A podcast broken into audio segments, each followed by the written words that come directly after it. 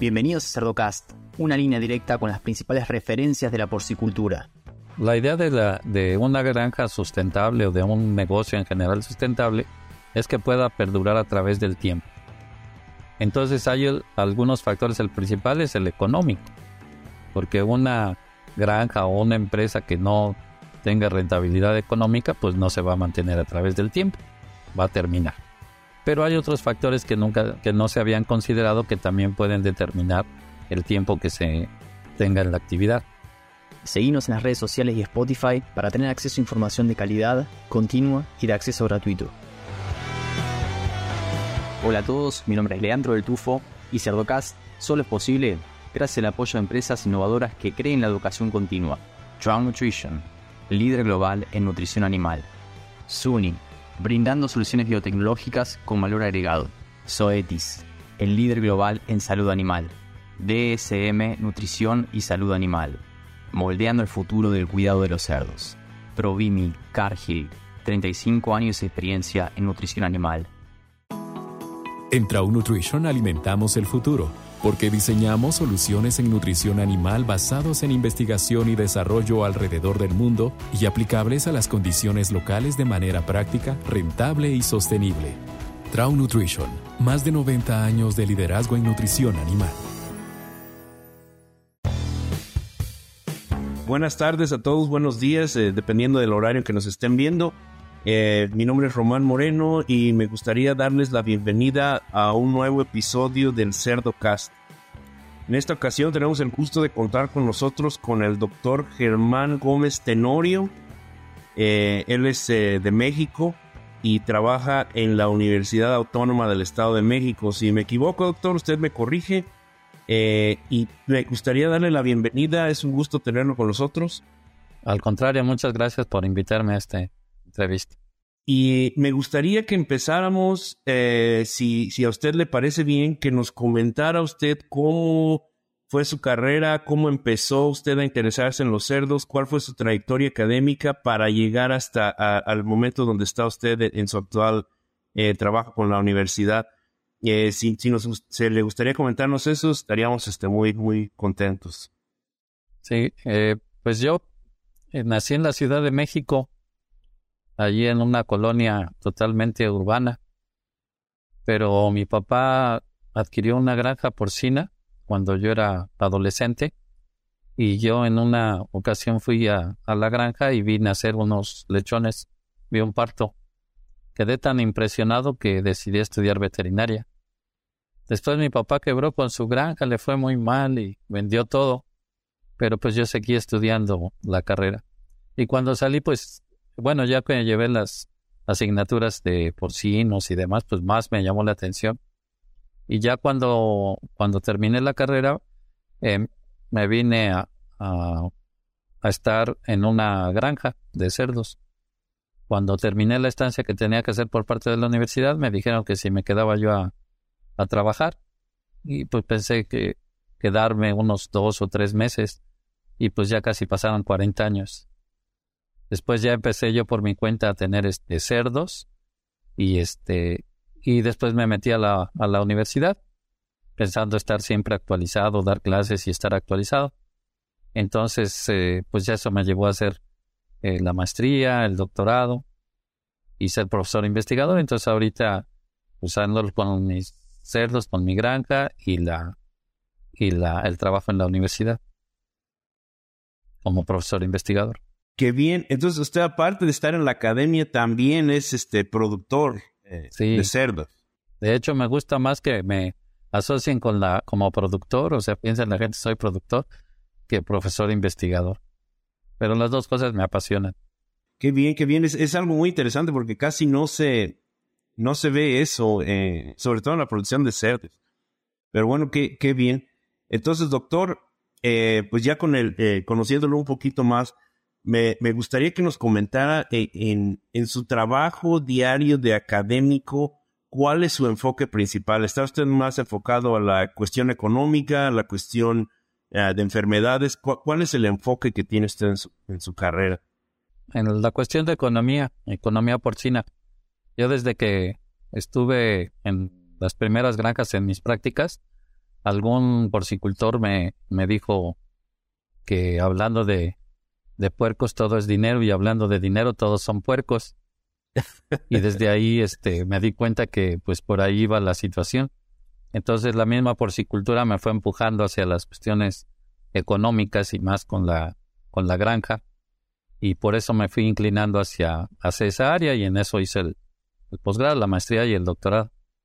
Muy bien, muy bien. Y, ya que estamos eh, un poquito en, en las cuestiones económicas, leí por ahí un artículo de donde usted es el autor de, que habla de los aranceles que hubo eh, cuando estaba una, crisis, digamos, de, importaciones y exportaciones entre Estados Unidos y México. se tuvieron que imponer algunos aranceles y, y uno de ellos fue eh, un arancel que se le impuso a la carne de cerdo americana que estaba entrando a México. No sé si nos pudiera comentar un poco de esto. Sí, bueno, la, la porcicultura dio un, en México dio un giro de, de 180 grados, ¿no? Porque eh, eh, inicialmente era una economía cerrada, entonces se producía internamente todo lo que se consumía, prácticamente no existía ninguna exportación de ni de carne ni de animales y tampoco existía este eh, importaciones. Entonces, cuando México cambia su política económica y haya una apertura comercial, empieza a entrar carne de Estados Unidos. Entonces, en ese momento, en este, bueno, yo no, no había estudiado gran cosa sobre, sobre eso, pero después ya que estudié me di cuenta, pues que, que cuando se abre un, un comercio entre dos países, este, pues se trata de que el, el país eh, que produce con mayores ventajas este, competitivas venda hacia el otro país el producto para que éste salga más barato y tenga más acceso hacia la población.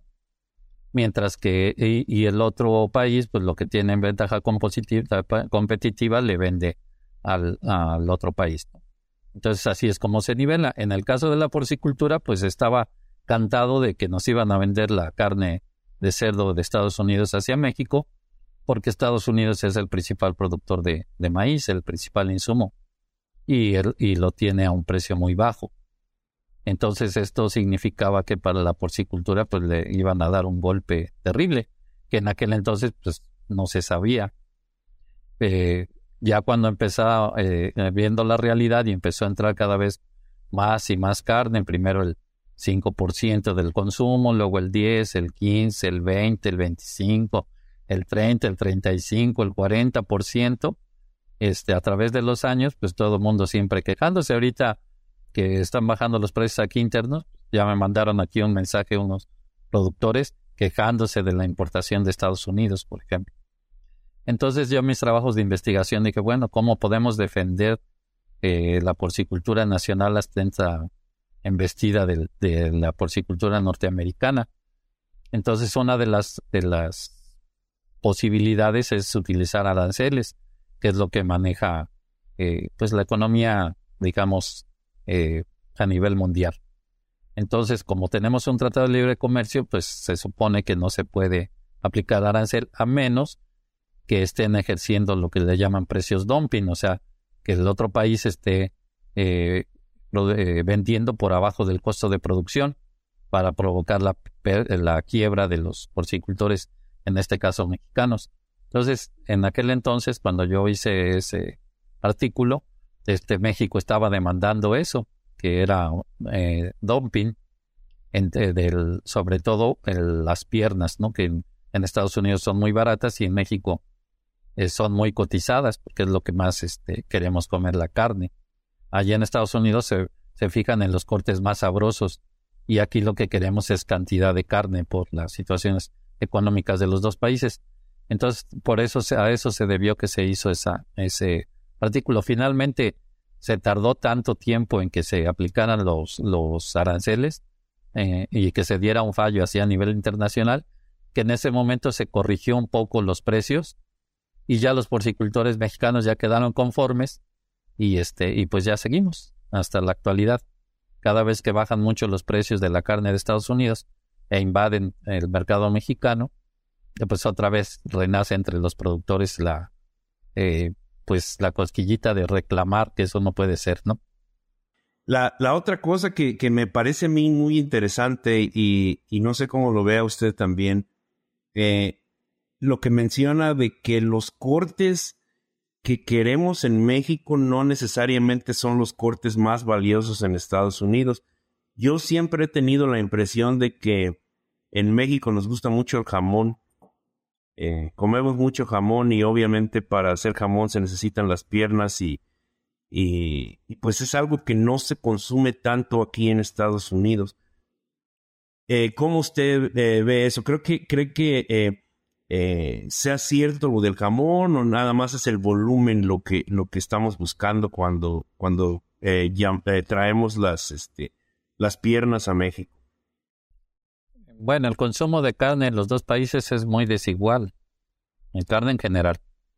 Si tú sumas la, el consumo de en Estados Unidos de, de cerdo, res y pollo, pues anda cerca de, de 100 kilos o más per cápita. Y aquí, pues si sumamos todo, pues andamos a la mitad, ¿no? O un poquito más. Pero, este, pues el consumo es mucho más bajo. Y eso porque aquí en el pollo es muy fuerte, ¿no? Pero si ya vamos a, la, a cerdo y a, y a res, pues es, es muy poco lo que se consume.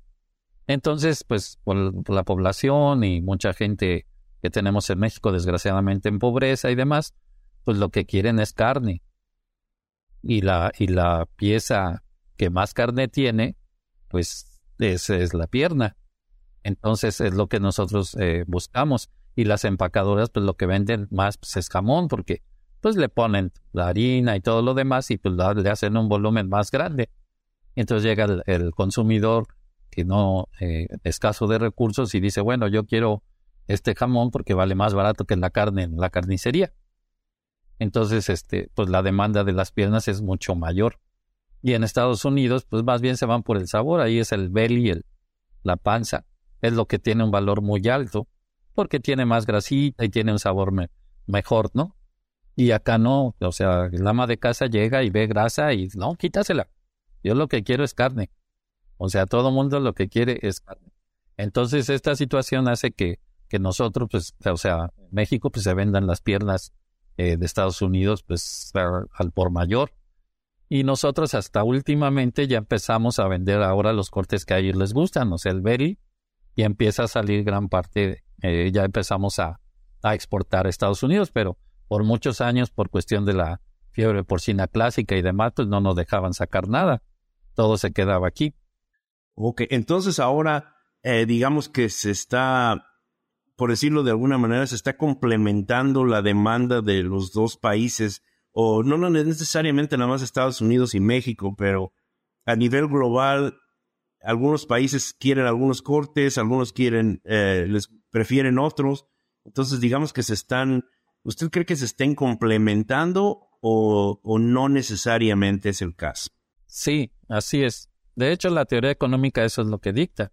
O sea, si tú tienes muy barato las piernas en este caso, pues mándamelas. Y yo te puedo dar más barato el, el belly. Entonces el mismo mercado se, se alinea. Ahora hablamos con lo de Estados Unidos porque Estados Unidos, este, el 90 y, entre el 90 y el 95% varía esto de año con año, de las importaciones mexicanas son de Estados Unidos. O sea, también les van a decir que pues de Canadá, un poco de Europa y demás, pero es mínimo. Por ejemplo, de Europa, traen los jamones serranos o ese tipo de, que es un nicho de mercado muy pequeño. Pero así en el volumen es en Estados Unidos. Y, y sobre todo es, carne para procesar, ¿no? No es, no es carne ya procesada, ¿no? Lo que va de, de Estados Unidos a México. Sí, es, es, son cortes. Son cortes, o sea, piernas. Ellos parten el, tienen sus cortes primarios, este, que es la, el shoulder, o sea, la parte del frente, y luego el loin, el belly y la pierna. Son cuatro cortes y así los venden. Entonces aquí lo que más compran, el belly y el loin casi no lo compran porque lo consumen mucho en Estados Unidos y es el más caro, pero la pierna y el, y el hombro o el brazo, eso sí los mandan muchísimo a México. No digamos los cueros y las cabezas y eso que para ellos pues no se consumen, ¿no? Y aquí pues es la, la máxima delicia, ¿no? Los, los cueritos ahí en las carnitas o el chicharrón. Sí, eh, eh, eh, básicamente, bueno, a mí me ha tocado experimentar las dos partes y, sí tiene usted mucha razón. lo que aquí a lo mejor no tiene tanto valor porque no, no le gusta al consumidor o no lo prepara de una manera atractiva. Y en México se ha desarrollado toda una cultura desde hace mucho tiempo de, de utilizar ciertos cortes que, que a lo mejor en otras partes no tienen tanto valor. Que, que bueno, como dice usted, es una delicia, no sé se me antoja nada más de pensar unas, carnitas por ahí, unos, unos chicharrones, pero bueno, pues, ya es para otro tema después. Antes de que se me pase el tiempo, porque bueno, la economía es obviamente algo muy interesante y que nos podría llevar bastante tiempo, pero me gustaría también que usted nos comentara un poco de todo lo que ha hecho en cuestión de sustentabilidad de las granjas. Me parece que su, su, su enfoque es muy interesante y me gustaría que nos compartiera algo de eso. Ah, sí, mire, la, la idea de, la, de una granja sustentable o de un negocio en general sustentable es que pueda perdurar a través del tiempo. Entonces hay algunos factores, el principal es el económico, porque una granja o una empresa que no tenga rentabilidad económica, pues no se va a mantener a través del tiempo, va a terminar. Pero hay otros factores que nunca, que no se habían considerado que también pueden determinar el tiempo que se tenga la actividad. Por ejemplo, del medio ambiente o el deterioro del medio ambiente. Entonces, si nosotros en una granja está contaminando el medio ambiente, pues tarde o temprano, pues va a desaparecer, ¿no? Porque pues las prohibiciones son mayores. El bienestar animal, ¿no? Si no se ejerce ese bienestar animal, pues con el tiempo, cuando haya cada vez más presión sobre ese, eh, pidiendo a las granjas que tengan den ese bienestar y no lo tenemos, pues va a desaparecer. Entonces lo que se ha hecho es lo que ahora en el cuestión de la de, los desechos es lo que le llamamos la economía circular, o sea, aprovechar todo, ¿no? Entonces, eh, pues de lo, lo, que es el excremento, pues se puede hacer este separación de sólidos, compostas para hacer nuevos abonos, que es lo que estamos nosotros haciendo, y también la, famosa producción de biogás. Entonces, este, este, eh, con esto pues se recicla, vuelves a utilizar el gas para calentar las, las naves y, tienes este eh, abono para, la, para los terrenos. En el caso de los cadáveres también se pueden compostear. Nosotros lo hacemos con acerrín, puede haber otros sustratos. Estos se entierran. Hacemos como unos este, les digo yo, sándwiches, ponemos eh, acerrín, después los restos de los animales, también pueden ser placentas, testículos y demás, y después ponemos otra rebanada de, de este, de acerrín y después otra de, de cadáveres y demás, y la composta queda. Nosotros, por ejemplo, con el acerrín tiene 2% de proteína. Y ya una vez que ya se composteó y ya tienen los cadáveres y eso, que, que no huele absolutamente nada ni nada, este, cuando lo sacas, que nadie se imagina que allí estaba, estuvo un animal allí, o los restos de un animal, este, sube a 9, 10% de proteína, o sea, de nitrógeno, por la carne que se quedó ahí, las vísceras. Entonces, el, ese nitrógeno, pues puede ser muy bien utilizado por las plantas. Y este, y pues también es una, una fuente. Mucha gente, este, pues luego yo les doy para sus, para las macetas de las casas, que tienen una plantita y con ese pues dice, oye, ¿qué le pones a...? Está buenísimo eso. También yo les he vendido a, a, los que producen melón. Entonces primero lo, lo siembran la semilla en unas cajas y necesitan un sustrato. Les dan generalmente eh, coco o, cáscaras de coco o algo así les venden a precios muy altos.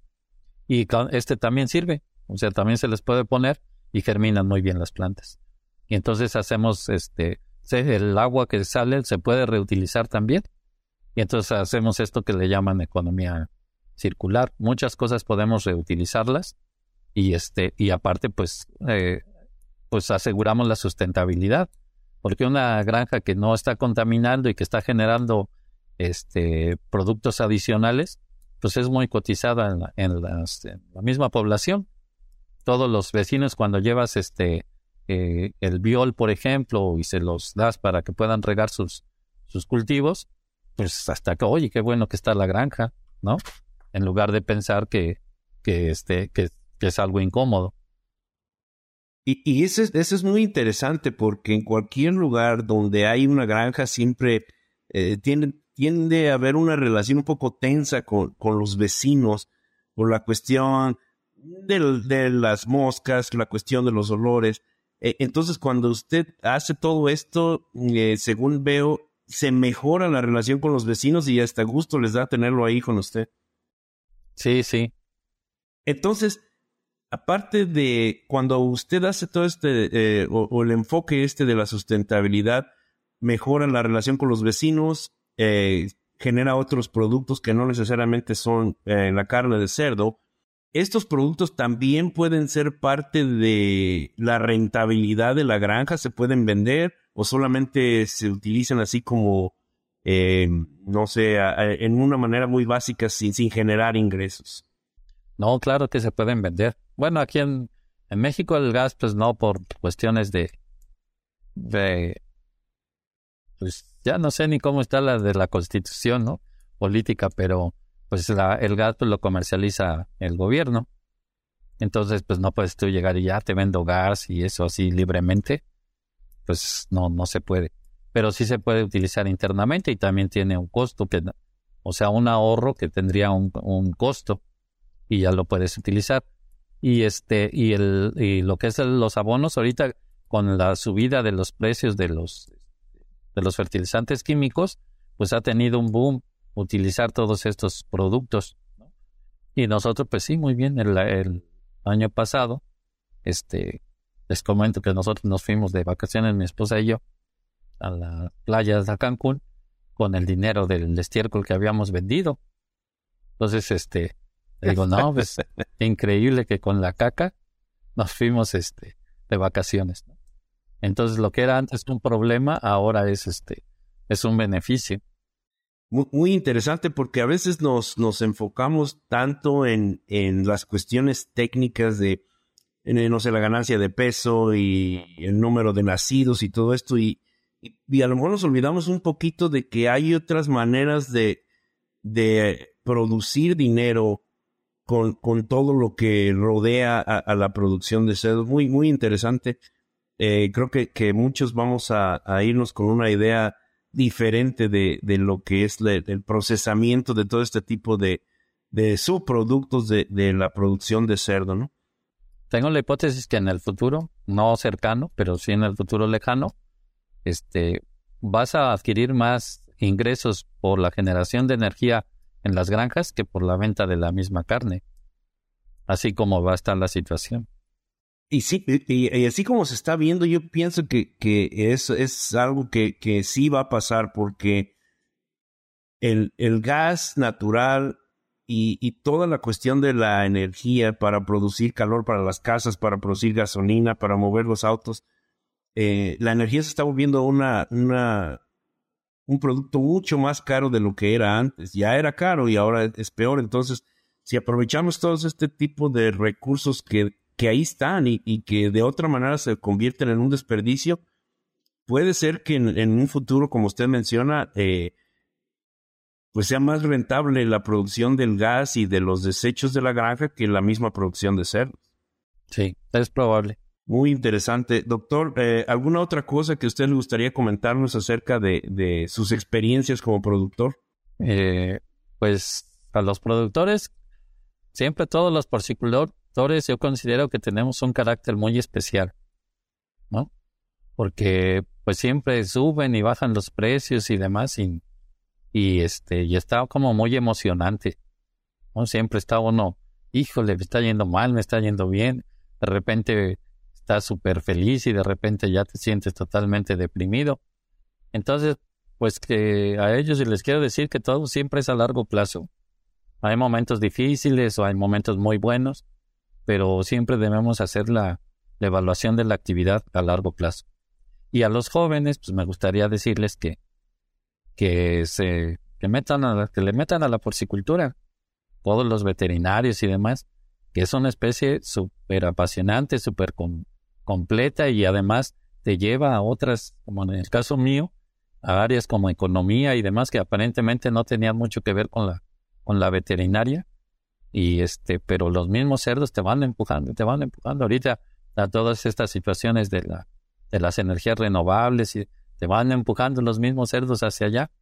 Entonces, eh, sí quería mandarles ese mensaje, que pues echen ganas a esta actividad que es muy bonita, muy, muy bonita.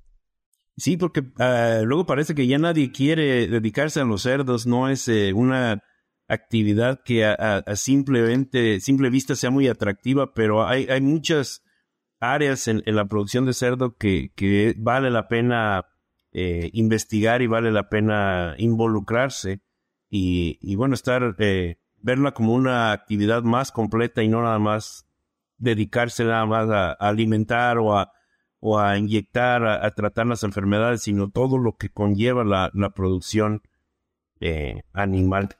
Eh, doctor, algo que a mí me llama mucho la atención y usted que está muy metida en la economía, eh, siempre parece que cada vez que el cerdo, el precio del cerdo está bien, está alto, los porcicultores tendemos a querer expandirnos y nosotros mismos hacemos que el precio se caiga otra vez.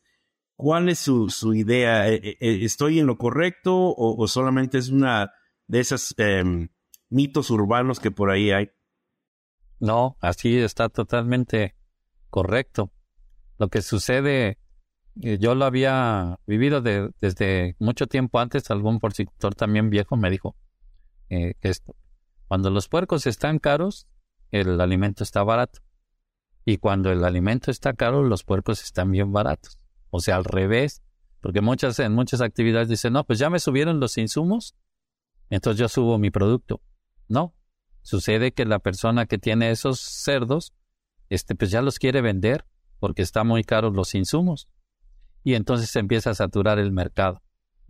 Una vez que ya se venden y demás, entonces está haciendo falta producto. Y como hay pocos animales en la, en la población porque pues ya se vendieron, entonces hay una, una, eh, un exceso de, insumos, de alimento y demás, y estos tienden a bajar de precio. Entonces, cuando estás vendiendo muy caro, los insumos bajan de precio o están muy baratos. Entonces tenemos estos altibajos. Esto yo cuando, cuando entré ahí a la maestría de economía, este, me puse a leer esto y me di cuenta que la primera vez que se reportó esta situación fue, en, o sea que hay documentación al respecto, fue en Alemania en el siglo XVIII con los cerdos.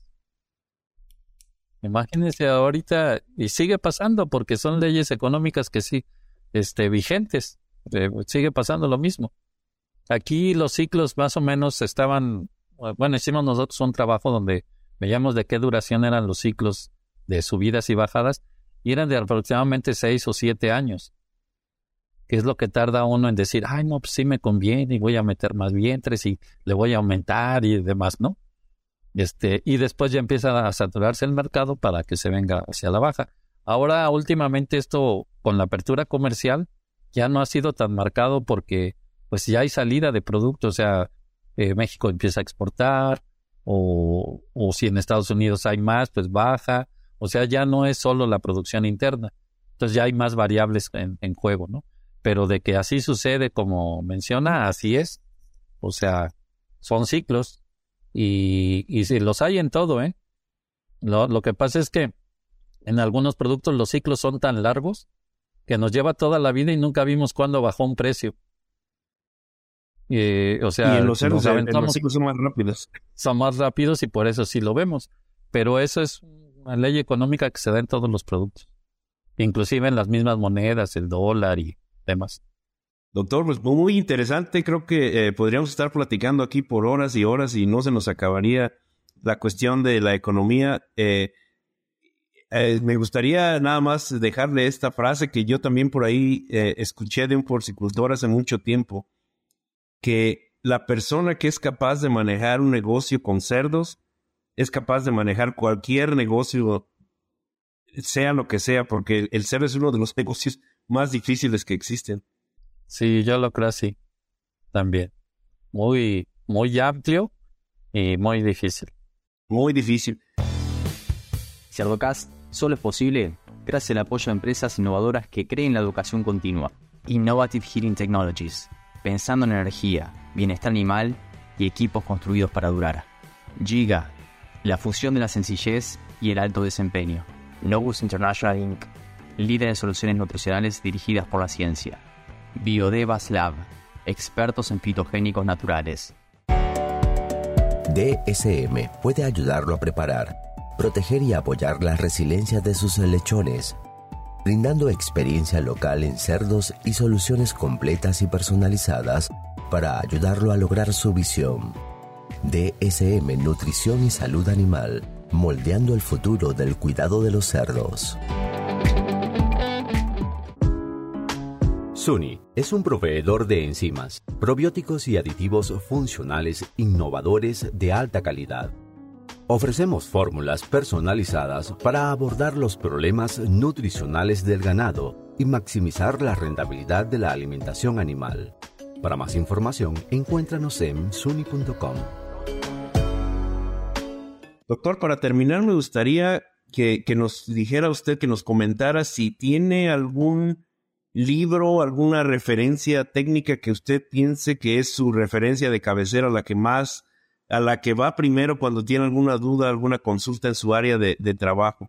Pues lo que siempre consulto son los precios, la verdad. O sea, todos los días checo la, la bolsa de Chicago, los futuros y veo cómo van los precios de los insumos y del cerdo. Eso es de, de ley.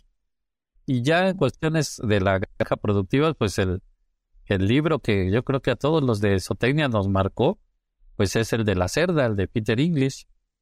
Ese era como la Biblia para nosotros. Y después hubo el de crecimiento y fiscalización, también de Peter English. Y pues ahí, oye, está mal esto, a ver, ¿qué dice ahí? Era el, libro de consulta allí de, de batalla. Yo siento que esos han sido, ese ha sido los libros que más he leído aparte de los de enfermedades del cerdo, ¿no? El, el Lehman famoso, ¿no?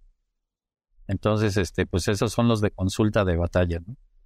Eh, doctor, alguna eh, otra cosa que nos gustaría preguntarle, que nos dijera si en algún momento de su carrera usted ha tenido alguna persona que lo haya influenciado en su manera de hacer sus negocios, en su manera de liderar a su, a su equipo, eh, no nos tiene que decir el nombre si no quiere, pero si nos pudiera decir que, si, hubo alguien que lo influenció en, su carrera.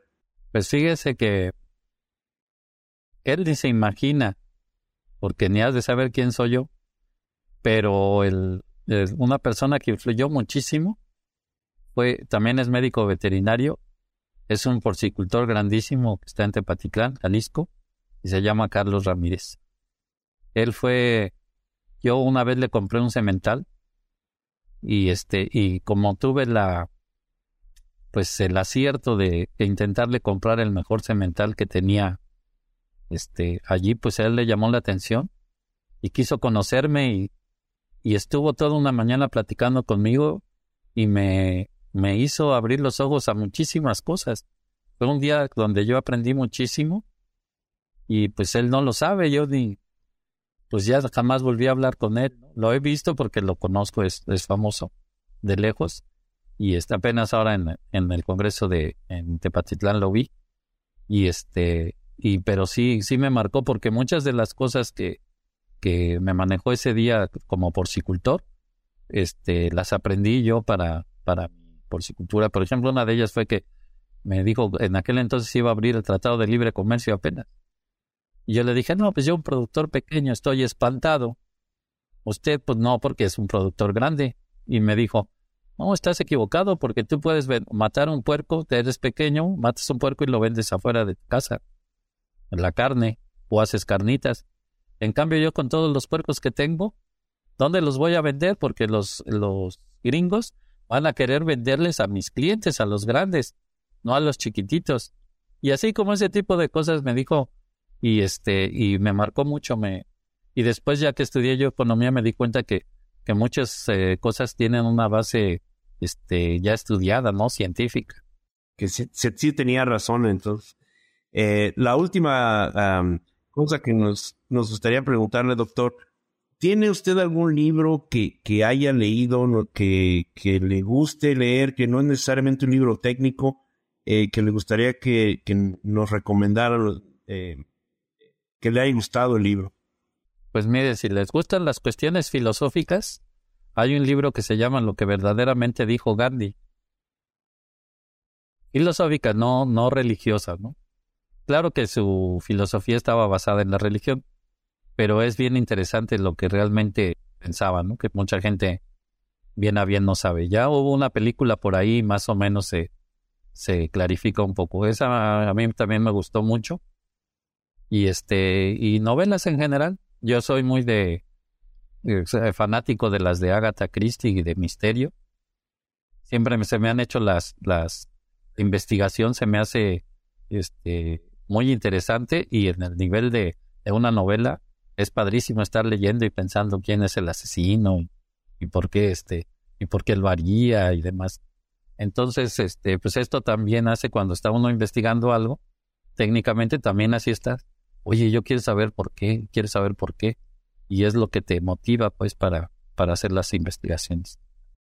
Muy, muy interesante ese enfoque porque eh, eh, a mí en, mi caso en particular eh, las novelas de misterio me da mucho trabajo leerlas porque es mucha información que le cae a uno al mismo tiempo, pero afortunadamente para mí, a mi esposa le encantan esas novelas y pues las tengo que pues ver más bien en películas y sí me, me causa trabajo seguirlo, pero, pero muy interesante su, punto de vista que se relaciona mucho con la investigación y la investigación es, muy parecida a las novelas porque nunca se sabe a qué conclusión puede llegar uno y hay que estar con la mente abierta para, para poder darse cuenta de lo que está pasando. Sí, así es. Doctor Germán, nos dio mucho gusto tenerlo con nosotros, una charla muy interesante. Eh, me parece que su carrera es algo muy particular, la manera en que usted se ha movido en todas las áreas de la porcicultura, no nada más enfocándose a las enfermedades o a la economía o a la sustentabilidad, sino que ha cubierto muchas áreas y eso es algo que no se ve muy, muy seguido. Entonces, pues le agradecemos eh, aquí en Cerdo Cas que nos haya dado la oportunidad de platicar con usted. Hemos aprendido bastante y no sé si tenga algunos comentarios finales antes de despedirnos. No, nada más agradecerles la invitación y ojalá de los que escuchen algo saquen de beneficio de esta, de esta charla. Muchísimas gracias. Seguramente que sí, doctor. Y le agradecemos nuevamente y pues estamos en contacto y por ahí nos encontraremos alguna vez en algún congreso. Ojalá. Muy bien. Sí, muchas gracias. Ojalá nos veamos por ahí. Y a los que llegan hasta acá, les pido que piensen también en otros profesionales de la industria porcina y le compartan este episodio, para que todos podamos sacarle provecho al hablar de los principales referentes de la porcicultura. Un abrazo grande y hasta el próximo episodio.